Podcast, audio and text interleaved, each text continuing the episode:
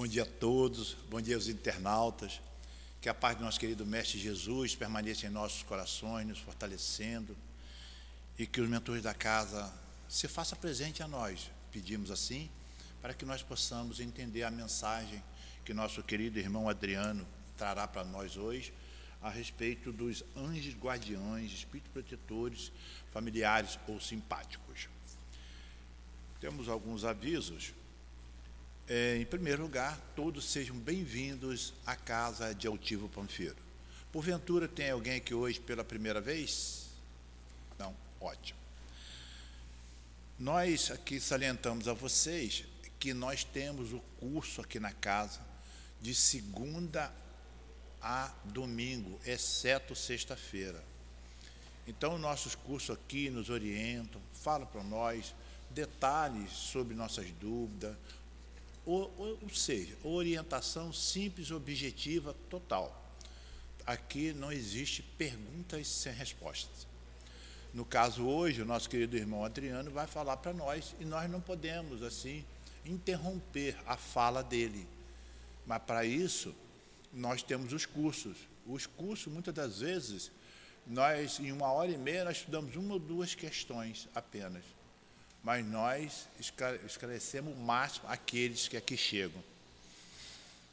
Uma outra coisa também, pedimos àqueles que têm que ficar com o celular ligado, que botem em forma de vibracol para que não venha a interromper o nosso irmão e não venha tocar na hora da exposição. É, vir à reunião pública é nós marcarmos toda vez, como o nosso irmão vai falar, um encontro com o nosso anjo guardião.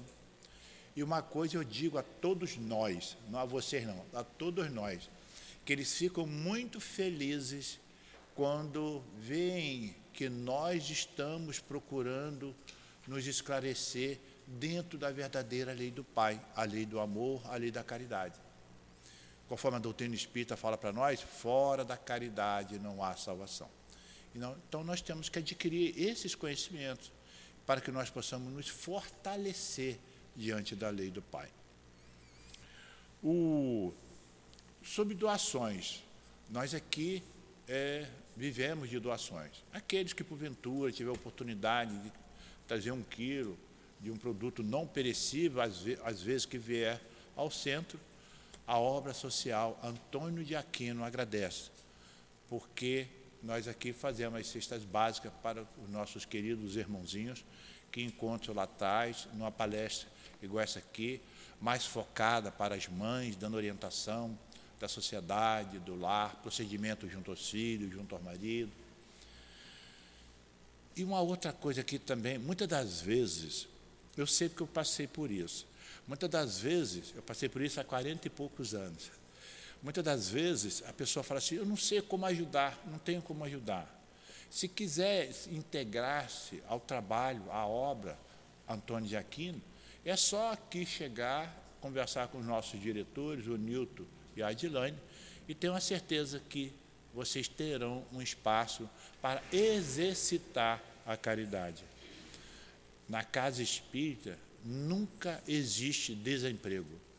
Nós estamos sempre com as portas abertas para aqueles que queiram nos ajudar, se voluntariando no trabalho. Temos também o atendimento fraterno. O atendimento fraterno é aquele irmão que quer tirar algumas dúvidas, está com problemas de saúde na família, em si.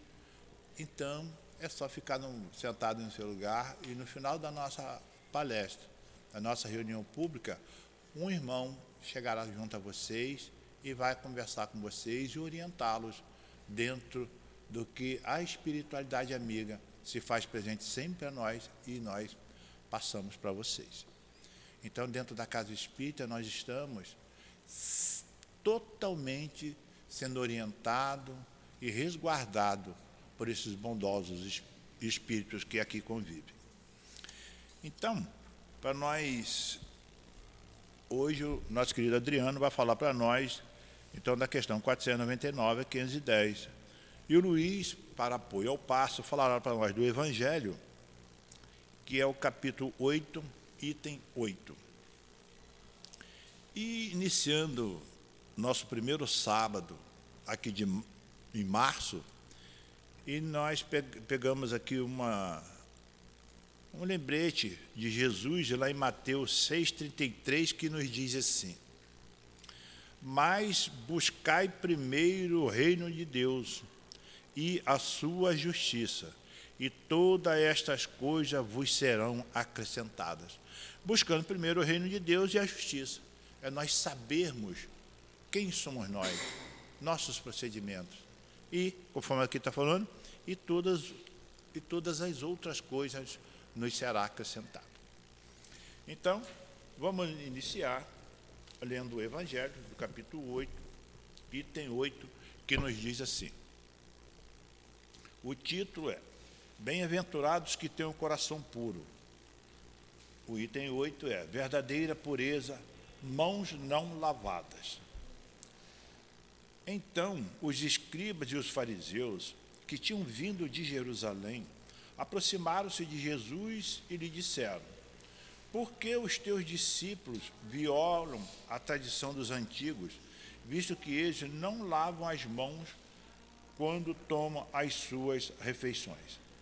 Jesus lhes responde, dizendo: E vós, por que transgredis o mandamento de Deus para seguir a vossa tradição?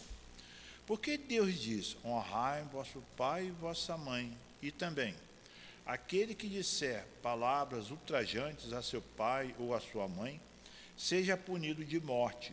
Vós, porém, dizeis: aquele que disser a seu pai ou a sua mãe, toda oferta que faça Deus vos é útil, satisfaz a lei, ainda que depois não honra nem assista ao seu pai ou à sua mãe e assim, por causa da vossa tradição, torna inútil ao mandamento de Deus. Assim sendo, vamos elevar o nosso pensamento a Deus, nosso Pai. Vamos, em primeiro lugar, acolher, agradecer a Ele por esse acolhimento que nós tivemos aqui na casa. Pedimos nossos guias protetores, os patrões da casa, que fortaleça cada um de nós para que nós possamos ir entrando dentro do entendimento da doutrina espírita. Agradecemos também nosso querido irmão Otivo Panfiro, patrono do SEAP, o qual está sempre, constantemente, chamando a todos nós para vir a engrossar essa fileira da sabedoria e do entendimento da lei de Deus. É assim na certeza de que todos nós estamos assistidos por esses bondosos amigos espirituais, aos mensageiros de Jesus e a Deus nosso Pai, onde nós pedimos a permissão para darmos por iniciado a reunião pública da manhã de hoje. Graças a Deus. Então, nosso querido irmão Adriano vai falar da 499 do Livro dos Espíritos até 510. Eu vou ler a 499 e a 510, a pergunta, que nos diz assim: 499. O espírito protetor está constantemente com seu protegido? Não haverá alguma circunstância em que, seu, sem abandoná-lo, ele o perca de vista? Resposta: Há circunstância que a presença do espírito protetor junto de seu protegido não é necessária. E a 510 nos diz assim: Quando o pai que vela por seu filho reencarna, ainda continua velando por ele? Resposta: É mais difícil, mas ele pede, no momento de desligamento, a um espírito simpático para assisti-lo nessa missão. Além disso, os espíritos só aceitam missões que possam cumprir até o fim. O espírito encarnado, principalmente nos mundos onde a existência é material, está muito subordinado ao seu corpo para devotar-se inteiramente, isto é, para assisti-lo pessoalmente. É por isso que os que não são bastante elevados são eles próprios assistido por espíritos que lhes são superiores, de tal forma que, Se um faltar por um motivo qualquer, um outro lhe supre a falta. E assim nós passamos a palavra ao nosso querido irmão Adriano e que Jesus o fortaleça e direcione. Obrigado.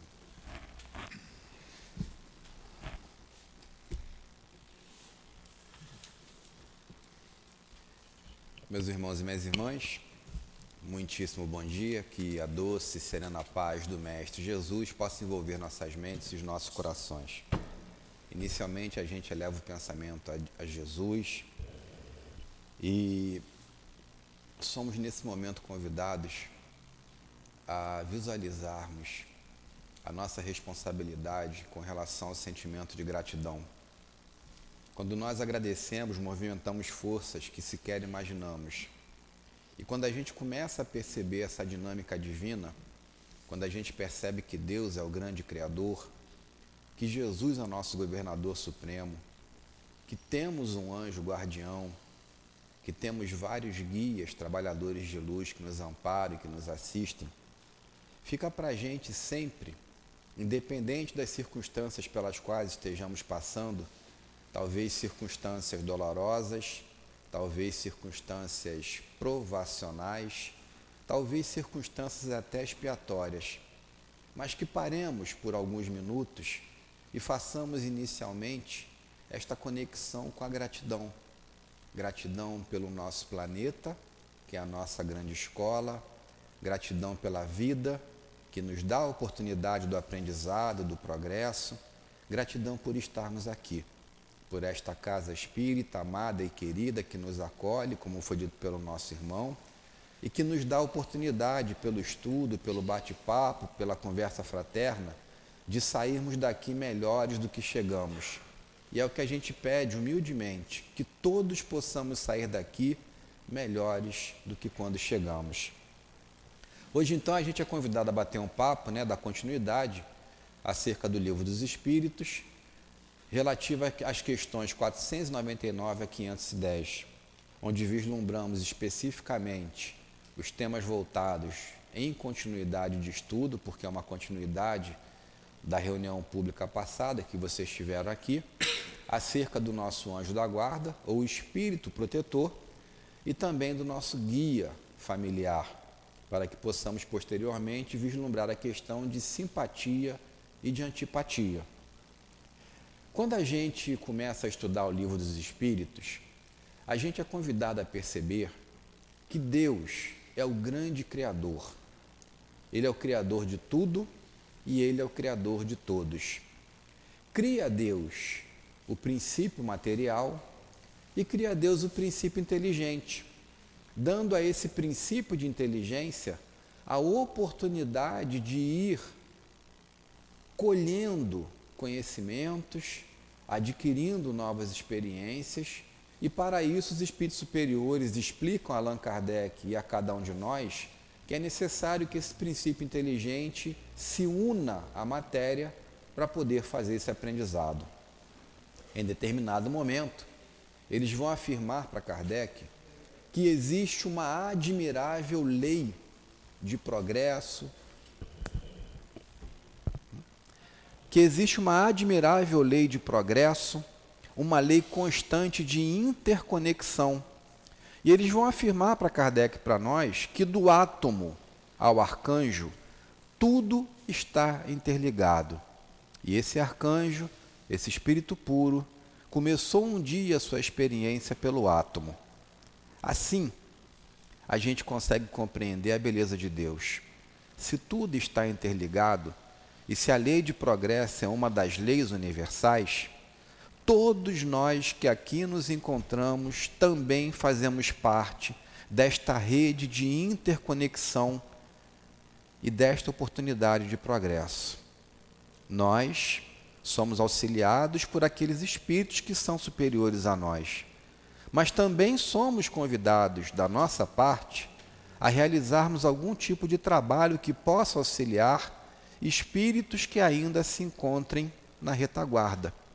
E quando a gente toma contato com a doutrina espírita, fica para nós, como semente fecunda, bendita, infinita, sempre a oportunidade que seja pela prece, que seja pelo pensamento, de emitirmos boas vibrações àqueles que estão passando por situações mais difíceis, por situações dolorosas, aqueles que vêm à retaguarda.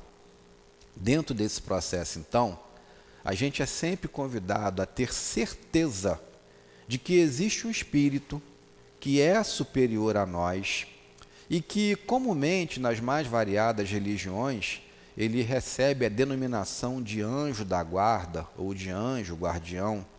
E que Kardec aqui vem fazer um questionamento junto ao plano espiritual superior, se efetivamente existe um espírito superior a nós e que tem a missão de nos auxiliar nesta gama, neste convite, nesta determinação ao progresso. Obviamente, sempre respeitando-se o nosso direito sagrado de escolha, o nosso livre-arbítrio. E eles afirmam que sim. É, Allan Kardec questiona e denomina esse irmão como espírito protetor, mas depois ele afirma claramente que esse espírito protetor é sinônimo de anjo da guarda. Tendo essa certeza, como podemos estabelecer uma conexão com esse amigo, com esse irmão, com esse pai, com essa mãe no que toca ao sentimento de amor e de qualificação para nos inspirar e nos orientar, a gente tem uma ferramenta maravilhosa chamada oração, chamada prece. E podemos estabelecer essa conexão em qualquer momento, em qualquer lugar, desde que haja possibilidade, necessidade. Mas será que este anjo da guarda, ele sempre se encontra conosco? Será que efetivamente ele se apresenta em nossa caminhada como uma babá? Na questão 499, lida pelo nosso irmão, os espíritos superiores afirmam que não. Existem circunstâncias em que este anjo da guarda não terá a necessidade de nos acompanhar. Fico pensando se o meu anjo da guarda ele vai estar comigo na academia quando eu for realizar alguma atividade física. Fico pensando se o meu anjo da guarda estará comigo na hora que eu for tomar um banho, na hora que eu for realizar a minha higiene pessoal. Provavelmente não. Isso não quer dizer que ele não esteja desconectado de cada um de nós, de nossas necessidades. E podemos afirmar que quanto mais difícil seja o momento pelo qual estejamos passando, aí efetivamente é que ele estará junto a cada um de nós.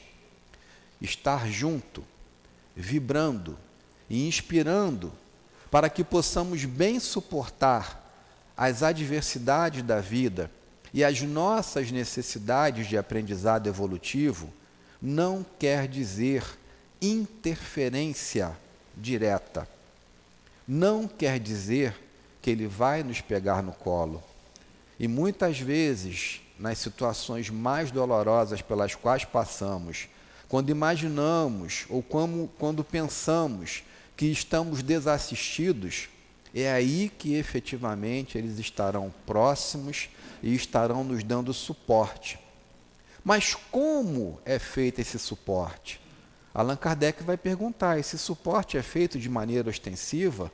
Se não é feito de maneira ostensiva, como acreditar que temos um anjo da guarda? A primeira coisa que a gente precisa entender é que todos nós, espíritos imortais, quando individualizados, quando criados por Deus, nós somos simples e ignorantes. Ignorantes no sentido de desconhecermos as leis naturais, as leis divinas, as leis físicas, espirituais, intelectuais e morais. E essa simplicidade no sentido de visualizarmos que a gente inicialmente não vai ter condição de discernir o certo do errado. Assim, compreendendo essa dinâmica, o mecanismo da reencarnação é um mecanismo oportuno, maravilhoso e perfeito para dar a esse espírito que sempre é criado dentro do mesmo nível, dentro do mesmo patamar, não tem criação diferenciada, Deus ama a todos e dá a todas as mesmas oportunidades. Visualizando essa questão, a gente compreende que de início sem experiência a gente vai errar muito. mas haverá alguém ali do nosso lado, haverá alguém ali nos orientando.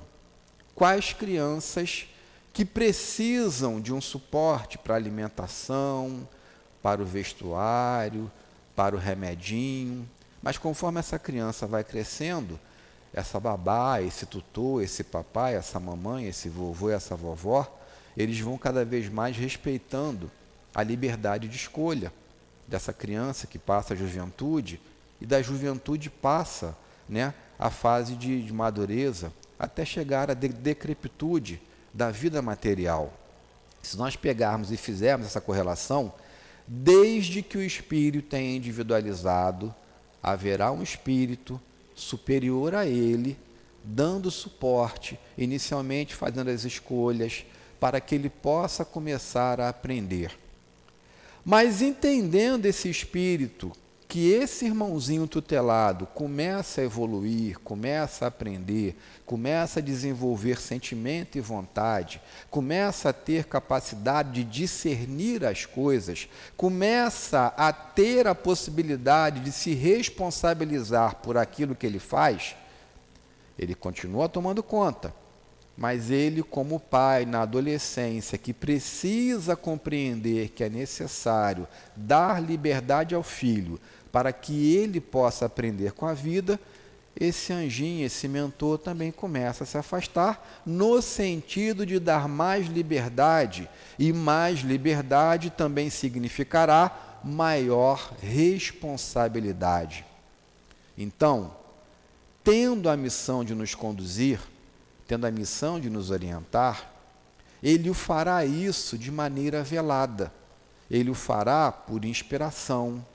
Ele o fará durante a noite, quando o nosso corpo tiver a necessidade de descansar e nós tivermos a oportunidade de retornarmos ao plano espiritual, sonharemos algumas vezes e, mesmo não vendo o rosto ou não sabendo identificar esse espírito, acordaremos com algumas ideias diferentes, com um sorriso que a gente não sabe dizer muitas vezes o porquê desse sorriso, ou com uma determinada apreensão são conversas que temos com esses mentores, são orientações, são momentos cruciais pelos quais devemos passar e eles vêm nos fortalecer. Mas se eles aparecessem para nós, se eles pudessem ter uma conexão direta e se nós pudéssemos percebê-los constantemente, não seria isso para nós uma espécie de cola? E mais, se eu estou vendo o meu anjo da guarda aqui, e se eu estou diante de uma situação difícil, e se eu sei que ele é o meu anjo da guarda, eu não poderia ficar numa zona de conforto e falar assim: meu anjo da guarda, o que, que eu faço agora? Me ajuda. O senhor é superior a mim.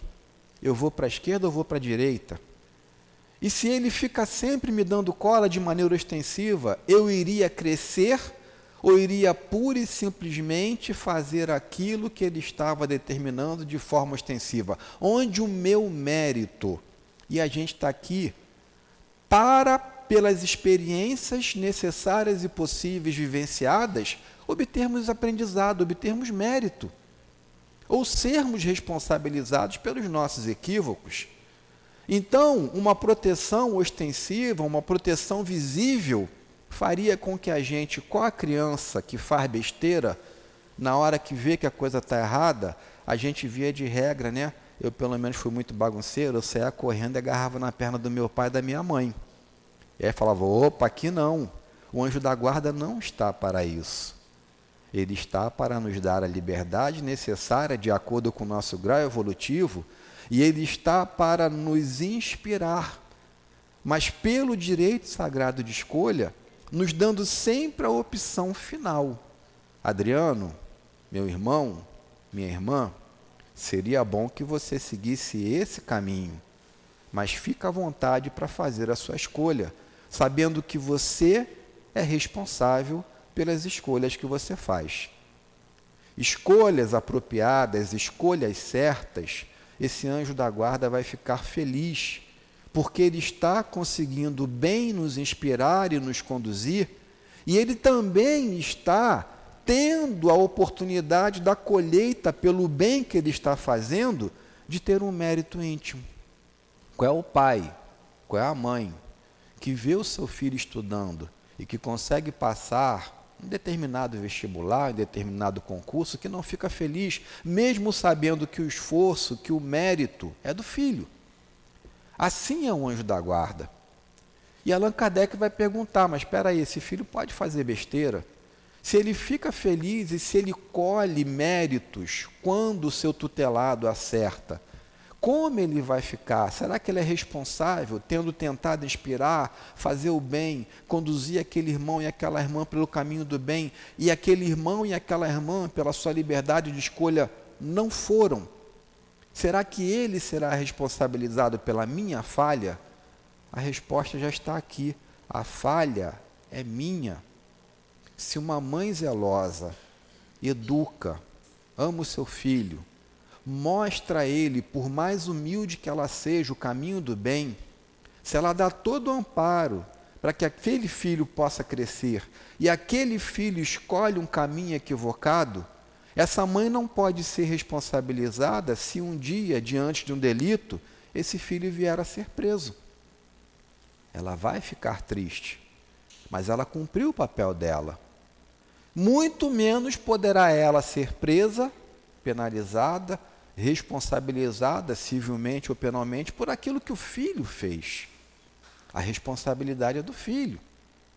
Mas olha que coisa interessante, pegando esse exemplo de uma mãe ou de um pai que vem o filho diante de uma situação dolorosa por conta da sua própria responsabilidade, mesmo tendo trabalhado com zelo, com amor, com carinho para conduzir aquele filho. Quando algo de ruim acontece com os nossos filhos, sendo pais imperfeitos, sendo mães imperfeitas que somos, é muito natural que a gente fique triste. Há pais e mães que entram até em processo de depressão, visualizando a derrocada moral, a derrocada material de seus filhos. Com o nosso anjo da guarda, isso não acontece.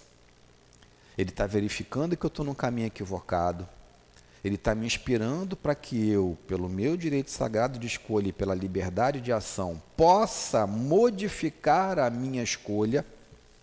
E até um certo ponto isso é possível e capaz, ele vai lutar até o fim para que eu faça isso, saindo do caminho desregrado e adentrando num patamar de reequilíbrio.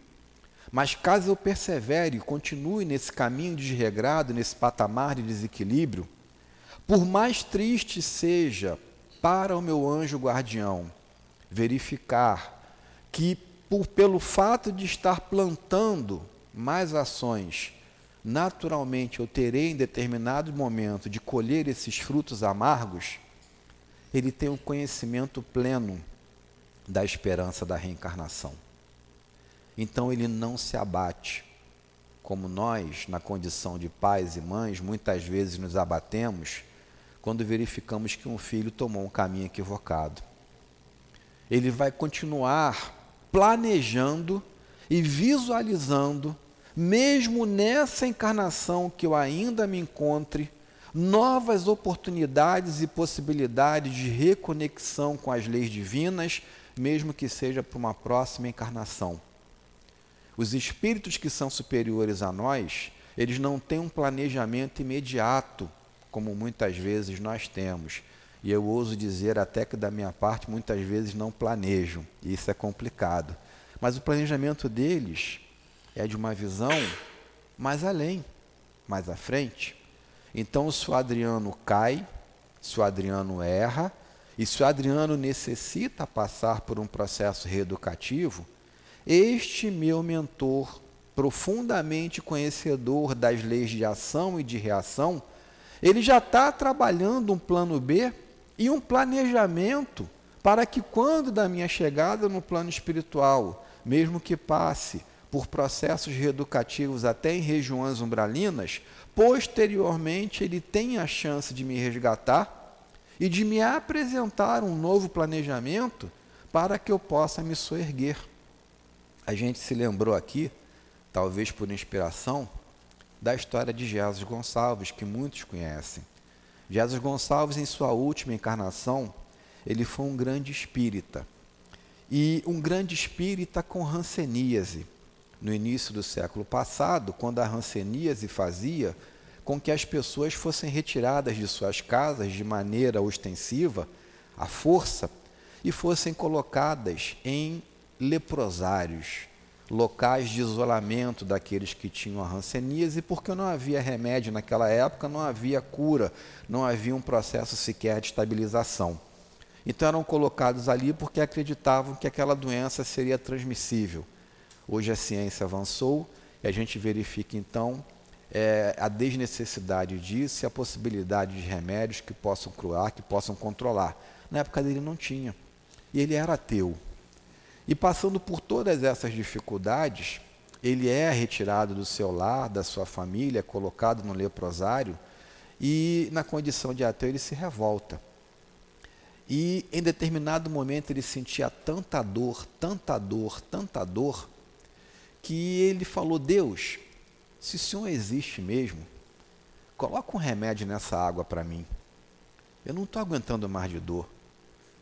Se Deus existe, e ele tiver condições de colocar um remédio nessa água que está aqui na minha frente eu tomar a minha dor parar, aí eu vou acreditar, eu vou mudar de postura.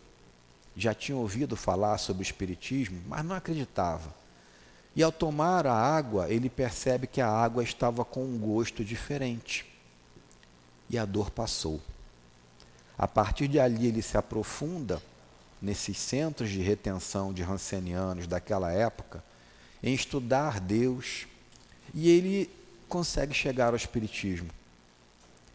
E a dinâmica de Jesus Gonçalves, nesta sua última encarnação aqui, foi a de mesmo diante da dor, da prova, da expiação, da ranceníase, trabalhar no bem e para o bem, para si mesmo e para os seus companheiros.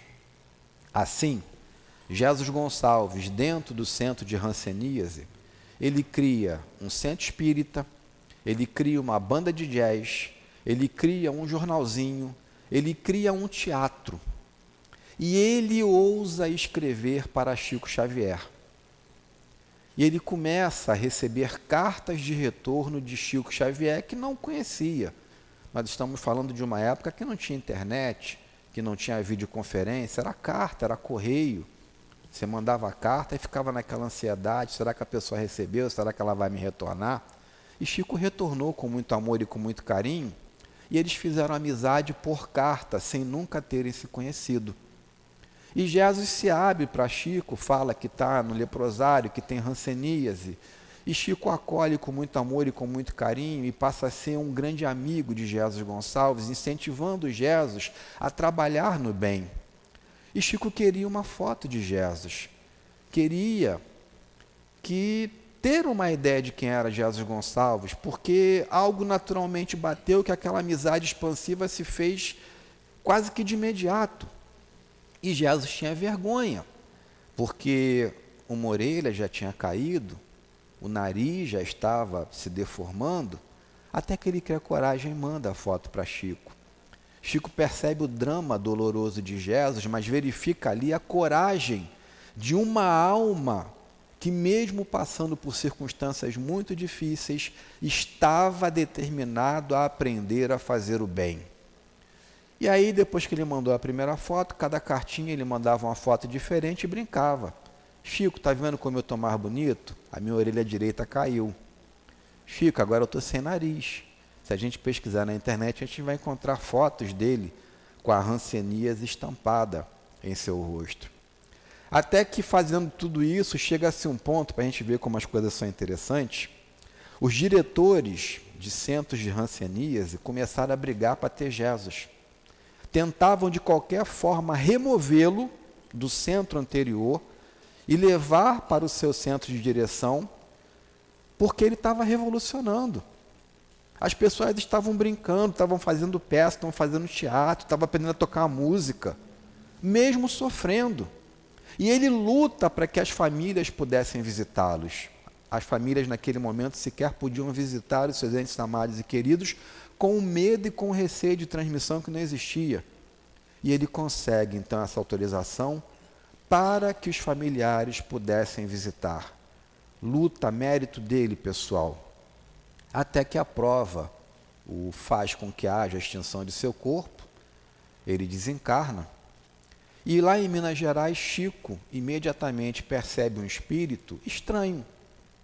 Um espírito que aparecia com pequenos focos de luz, mas ainda meio que enegrecido. E Chico pensa: caramba, eu nunca vi um espírito assim. Será que é um obsessor querendo me enganar? E o espírito sorri para ele e fala: Chico, você não está me conhecendo? Sou eu, teu amigo de carta, Jesus Gonçalves. E aí Chico percebe que aqueles focos de luz que saíam do perispírito de Jesus, já desencarnado, eram as marcas da ranceníase que ele soube vencer trabalhando no campo do amor. Da sombra, Jesus Gonçalves inicia uma trajetória para a luz.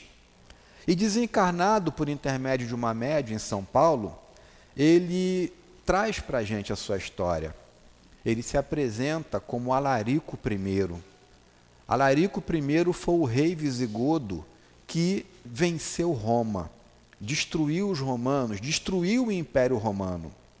E Alarico I, quando estava na porta de Roma, quando da saída do rei romano, que achou que ele não tinha condição de entrar em Roma e vencer os soldados romanos, ele cercou Roma, era muito estrategista, e as pessoas perceberam que a casa ia cair.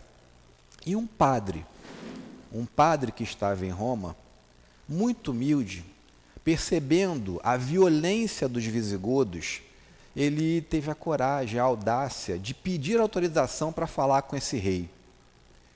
Enquanto esse padre saiu de Roma e foi ao encontro do exército visigodo, os guerreiros cuspiam nesse padre. E ele olhava para frente e continuava a caminhada. Muitos queriam matá-lo, mas ele falou: Quero falar com o chefe de vocês. E o chefe autorizou: se vocês me matarem, ele vai pegar vocês. E por temor, eles deixaram que ele chegasse a Larico. E conversando então com Alarico, Alarico com sangue na venta, com ódio, doido para entrar em Roma e destruir Roma, aquele humilde padre pede a Alarico que fizesse um favor. Ele falou: Você não tem mérito nenhum para me pedir favor, você é um inimigo. Ele fala: Eu quero apenas te pedir que você não mate as mulheres e não mate as crianças. De resto, você pode fazer comigo o que você quiser. E eu sei que você vai entrar e você vai vencer. Você está com uma estratégia muito bem montada e o teu exército, nesse momento, é superior aos defensores de Roma. E aquilo chamou a atenção de Alarico. E Alarico, então, fez um acordo com esse padre. Pega todas as mulheres e crianças que você puder e coloca dentro da tua igreja e eu te dou a minha palavra de que a tua igreja não será destruída. Quem tiver lá dentro vai se salvar. E o padre voltou e assim foi feito. Alarico entrou, destruiu Roma e dá início à derrocada do chamado Império Romano. Mas aquelas crianças e mulheres que estavam na igreja, conforme combinado, e ele era um homem de palavra, elas foram preservadas. E quem era aquele padre? Santo Agostinho. Era o padre Agostinho de Hipona que estava ali. E Jesus Gonçalves conta que, ao desencarnar, depois de passar muita dor e sofrimento em regiões umbralinas, ele é resgatado por Santo Agostinho, que passa a ser o seu mentor espiritual, que passa a acompanhá-lo por várias encarnações, sempre convidando Alarico, naquela época, a reformar as suas atitudes beligerantes, de violência, de dominação. E ele reencarna novamente no seio visigodo e ele chega à condição de rei e se denomina Alarico II. E toca fogo no parquinho de novo. E desencarna e mais sofrimento. E ele traz três livros maravilhosos contando algumas de suas encarnações onde cada vez mais ele foi se perdendo, com vontade de dominar, com vontade de guerrear, mas sempre a partir dali acompanhado pelo amor superior de Santo Agostinho. Até que chega uma hora de tanto erro que Agostinho fala para ele, meu amigo, a partir de agora você vai passar por reencarnações compulsórias.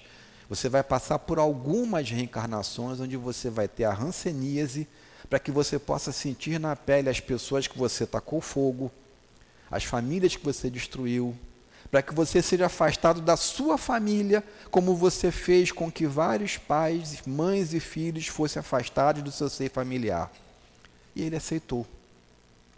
E essa última, como Jesus Gonçalves, então, foi a sua derradeira redenção.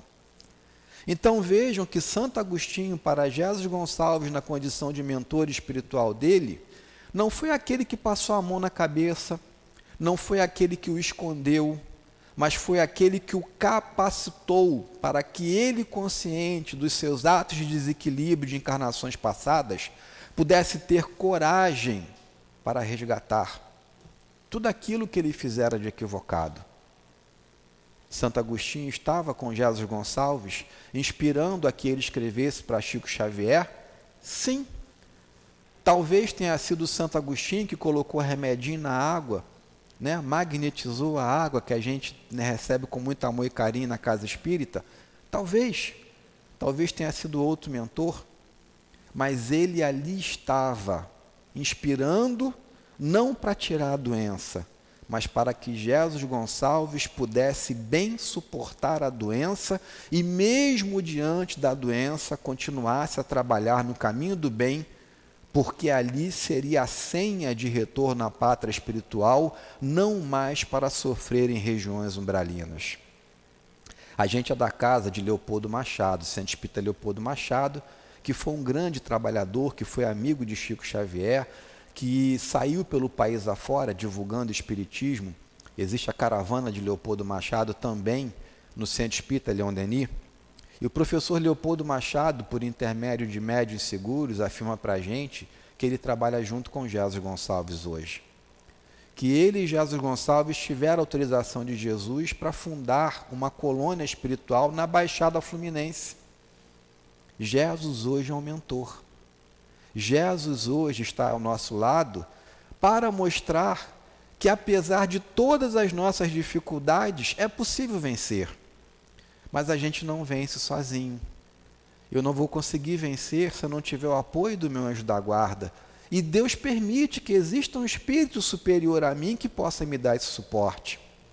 E faz com que nós possamos nos reunir, faz com que nós possamos refletir, faz com que nós possamos visualizar que, mesmo diante de provas difíceis, mesmo diante de dias, ou de discussões familiares, ou de problemas relacionados ao nosso trabalho, a gente não está desamparado.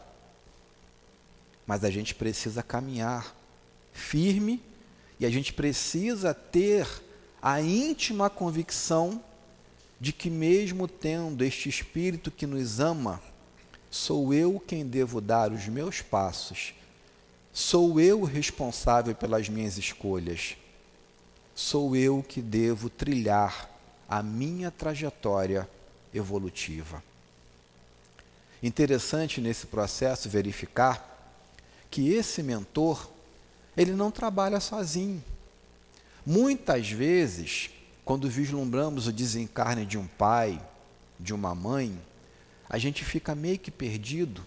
O amor, a saudade toca fundo mas talvez esse pai, essa mãe, esse vovô, essa vovó que desencarnaram, que nos antecederam, talvez eles cheguem no plano espiritual com algum tipo de mérito. Foram boas almas enquanto aqui tiveram. E mesmo não tendo uma condição superior para se apresentarem ou para receberem a missão de anjos da guarda, podem eles se apresentar como amigos, como protetores da família. Entre nós e o nosso anjo da guarda, ainda temos aquilo que foi denominado por Kardec e pelos espíritos superiores como nossos guias familiares. São amigos da família. São espíritos mais próximos ou de encarnações passadas, reencarnamos juntos em alguma família, ou dessa encarnação mesmo. E que subordinados ao nosso anjo da guarda, tentam a todo momento nos auxiliar e nos inspirar.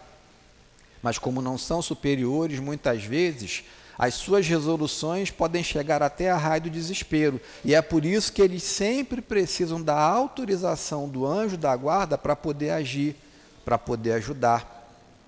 Porque o sentimento pode falar mais alto. Aquele dever de proteção pode fazer com que ele queira blindar o seu tutelado, o seu filho, a sua filha amada e querida, o seu netinho, a sua netinha, quando na realidade aquele é um momento crucial de prova, em que o tutelado deve caminhar sozinho para demonstrar ao seu mentor se ele está em condições de vencer aquela prova ou não. Quanta coisa boa, né, gente? O Espiritismo traz para a gente que a gente não está só.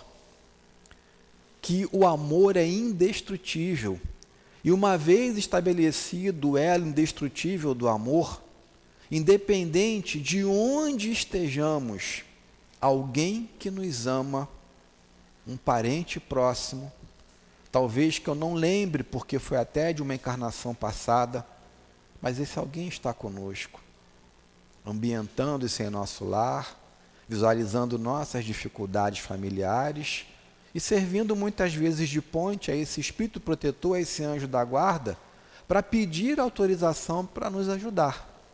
Desde que haja autorização, desde que seja conveniente oportuno, esse guia familiar terá condições de forma mais próxima e mais íntima de nos dar o suporte adequado.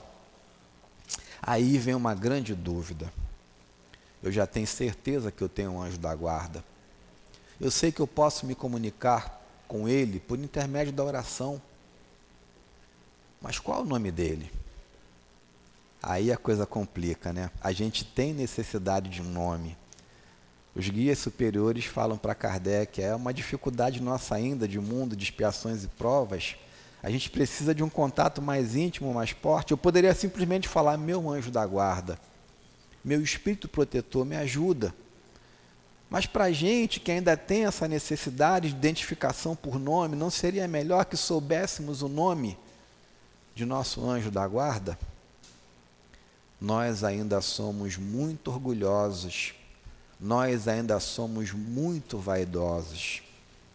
E se um espírito se apresentasse com o nome de Joana de Ângeles, de Maria de Nazaré, talvez eu ficasse envaidecido.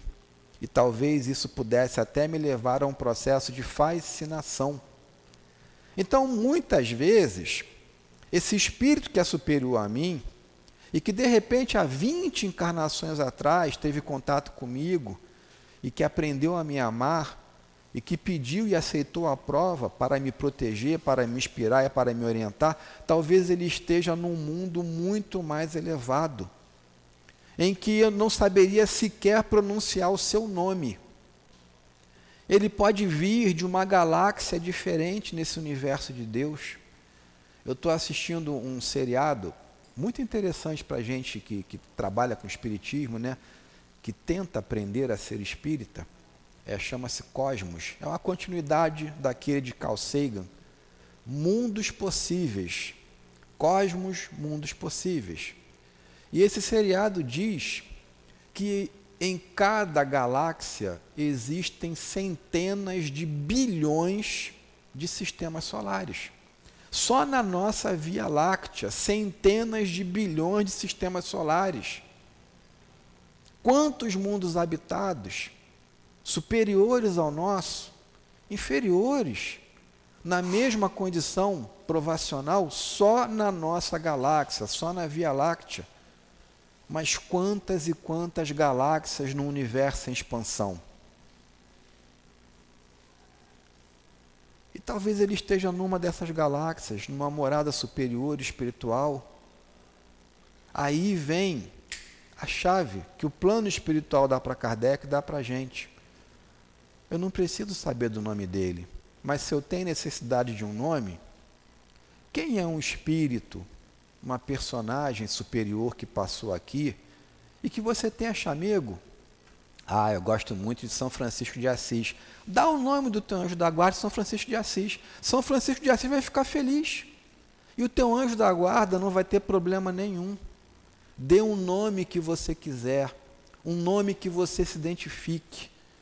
Se a necessidade é de um nome, e se eles estão dentro de uma falange universal, de uma grande rede de proteção, não haverá nenhum tipo de mácula por alguém pegar um nome, mesmo que não seja do mentor dele. Maria, mãe de Jesus, mãezinha querida, me ajuda. Francisco de Assis, me dá o suporte, me auxilia nesse momento difícil. Madre Teresa de Calcutá, não importa. Escolham, escolham. Uma figura nobre que marcou a sua caminhada evolutiva enquanto esteve aqui, pelo bem que fez pela humanidade, e dê esse nome ao seu anjo da guarda. Não tem problema nenhum. E ele vai ouvir a sua prece, ele vai ouvir a sua súplica, ele vai estar pronto a te dar a oportunidade, pela conexão do fluido cósmico universal, de te retornar. Nem que seja, e aí é uma coisa que a gente precisa aqui trabalhar com muito amor e com muito carinho. Porque muitas vezes fazemos orações e aquilo que a gente pediu em nossa oração, aquilo não se reflete, não se materializa. E a gente duvida. Poxa, eu pedi ao meu anjo da guarda para me ajudar nessa situação. E a situação está aí me arrebentando, eu não estou aguentando mais. E a gente não entende que este retorno pelo fluido cósmico universal, na energia de uma oração bem direcionada ao nosso anjo da guarda, ele pode ser de força para suportar aquela dificuldade. E não para a resolução do problema que eu quero que ele me ajude a resolver, quando na realidade sou eu quem tem de resolvê-lo. Sou eu quem tem de vivenciá-lo, porque fui eu quem o criou, por intermédio de atos equivocados lá atrás. E aí, por não ter a resolução, eu acho que o meu anjo da guarda não me ouviu, ou muitas vezes eu acho que eu não tenho anjo da guarda. E ele está ali me fortalecendo, me envolvendo de fluidos balsamizantes, para que eu não me desespere, para que eu não entre no campo da ira, ele está ali conversando comigo durante a noite, enquanto meu corpo descansa, e dizendo: tenha calma, tenha paciência, isso vai passar. E quem nos traz essa mensagem linda, né? É a figura de Francisco Cândido Xavier, porque estava passando por um momento muito difícil. A gente se apaixona por Chico, mas a gente não sabe o quanto Chico sofreu na sua última encarnação. E no momento de muita dor aparece Emmanuel para ele, ele fala: Emmanuel, eu não estou aguentando. Quando você estiver com Maria, né? Aí é coisa chameguenta de espíritos mais. Né?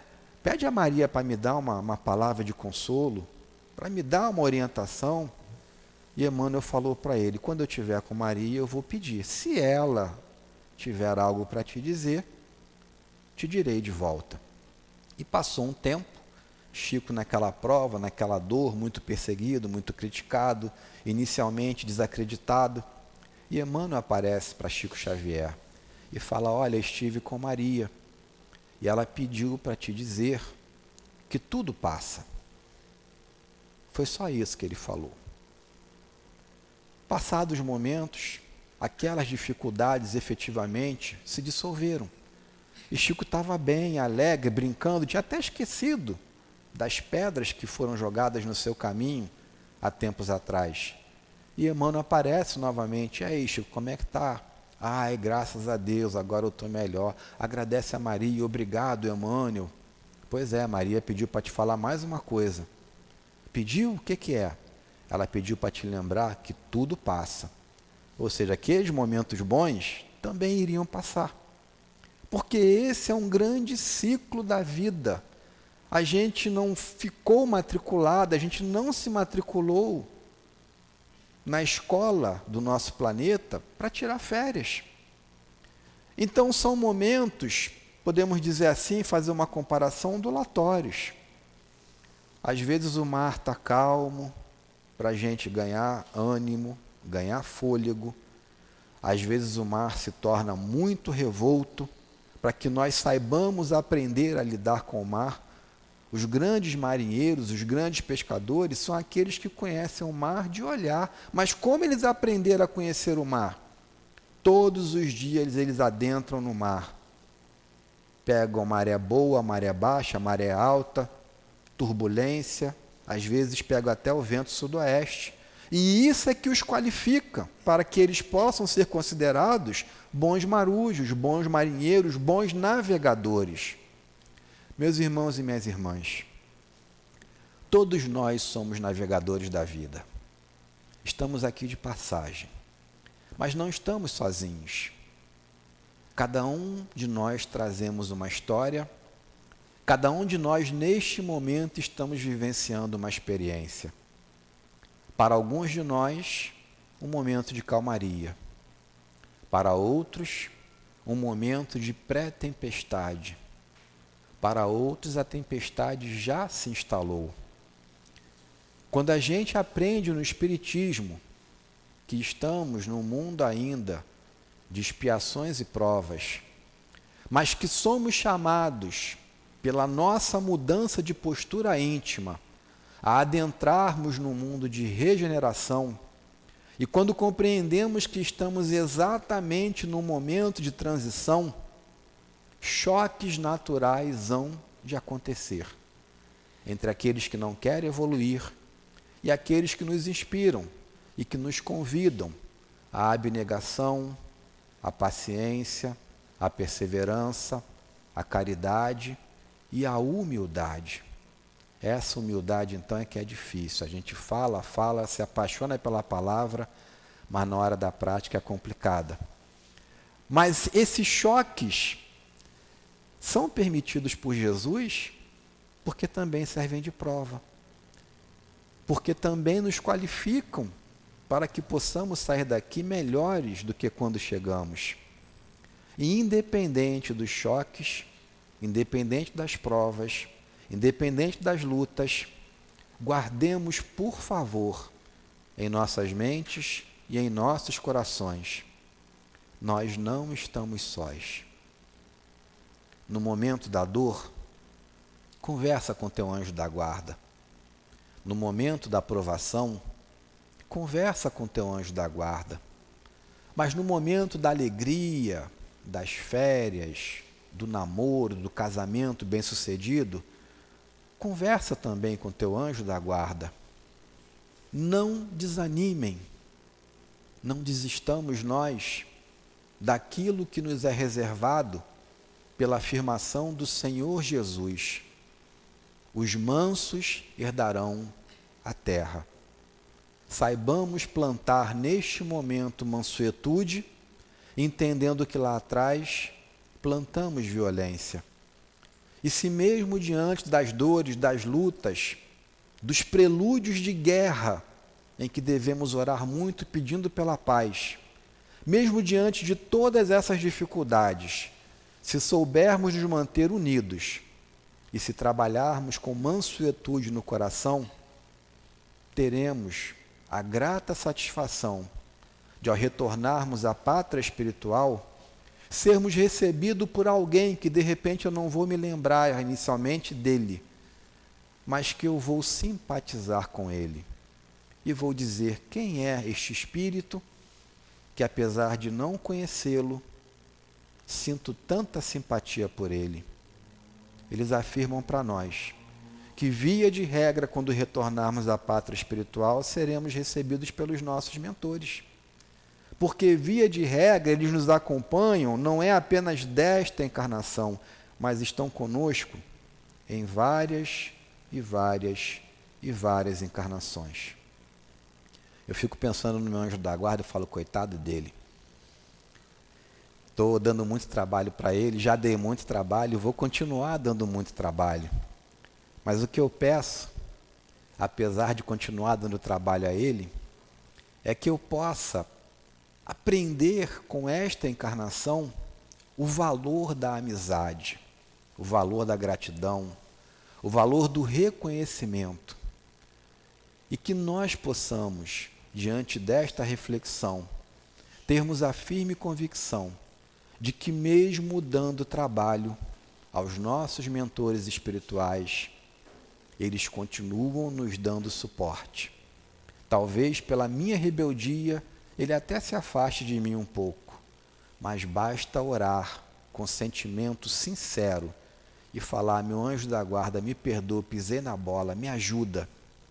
E Ele vai estar conosco, sem, porém, resolver os nossos problemas como num passe de mágica, mas sendo aquele que nos dará o suporte necessário para que, se quisermos, saiamos daqui vitoriosos. Muito obrigado, muita luz e muita paz a todos.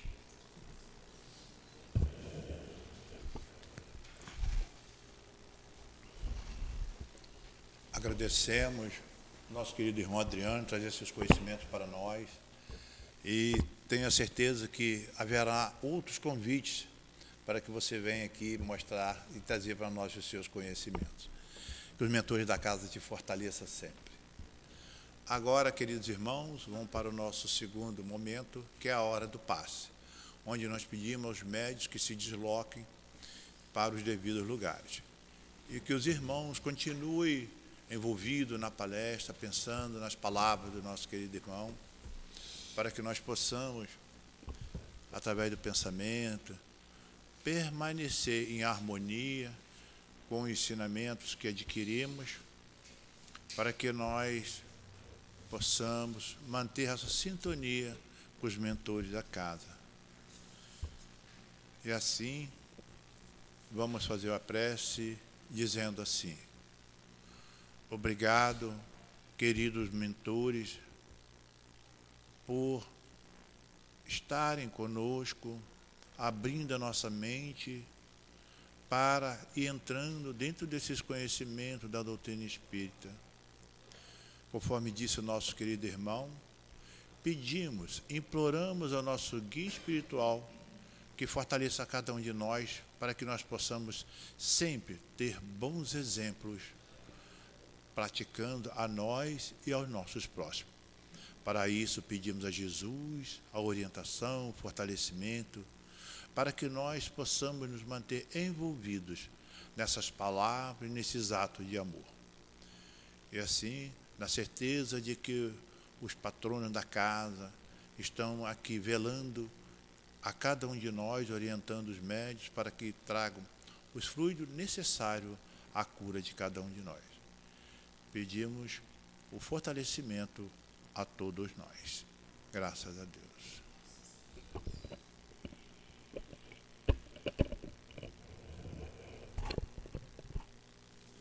Verdadeira pureza.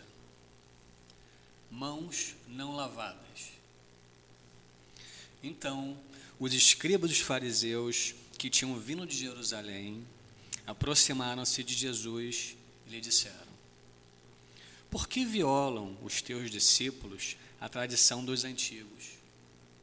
Uma vez que não lavam as mãos quando fazem suas refeições. E Jesus lhes responde: Por que violais vós, outros, ou seja, vocês, o mandamento de Deus para seguir a vossa tradição? Jesus retorna aos escribas e os fariseus que questionaram a ele com outra questão. Mais uma vez, Jesus mostra a realidade da alma humana, meus irmãos. E com este do conhecimento, ele desaprova, ele reprova aqueles que na época dele eram os responsáveis pelos ensinamentos e passar também as leis mosaicas para os mais pobres, para o povo. Os escribas, no tempo de Judá, eram os intendentes. Na época de Jesus, eram os doutores. E tinham por profissão, entre aspas, ensinar a lei ao povo. E tanto os escribas quanto os fariseus e Jesus fala de tradição. E a gente tem que entender o que era a, tra a tradição, tanto no tempo de Judá quanto na época de, de Jesus. A tradição era parte importante da teologia dos judeus, fazia parte da religião, dos dogmas dos judeus. Lembrando que tanto escribas quanto fariseus, a maioria eram judeus consistia numa compilação das interpretações dadas ao sentido das Escrituras e tornadas artigos de dogma. Meus irmãos, olha que interessante. Eles questionavam ao mestre por que, que os discípulos não seguiam uma tradição que era um artigo de dogma. E o dogma era uma posição de celeuma. Tanto os escribas quanto os fariseus eram partidários do mesmo pensamento. Jesus era o novo, era uma inovação. E eles não deixavam com que o novo, essa inovação do bem, infringisse os dogmas deles. Porém, ao invés deles seguirem o que estava na lei, o que Deus mandava, pelas suas vicissitudes, mau hábitos e personalismo, introduziam questões e não deixavam qualquer um outro que não fosse parte deles questioná-las. No livro dos Espíritos, na parte das leis morais, no livro 3, tem a parte da, da lei divina e natural. Kardec pergunta: qual o caráter do verdadeiro profeta? Os Espíritos respondem: o verdadeiro profeta é um homem de bem, inspirado por Deus. Podeis reconhecê-lo por suas palavras e pelos seus atos. Deus não pode servir-se da boca do mentiroso para enviar a verdade. Que situação! Aqueles que eram responsáveis por serem homens de bens não faziam o que tinham que fazer. É, o que acontece na maioria das vezes é que muitos homens que deveriam ser homens de bem não são, por sua própria incúria. E Jesus, o Mestre, ele vai no âmago da questão. Por que vocês questionam aquilo que vocês mesmos não fazem? Meus irmãos, que sejamos homens de bens, que sejamos inspirados e que Jesus sempre nos abençoe com suas palavras e seus atos.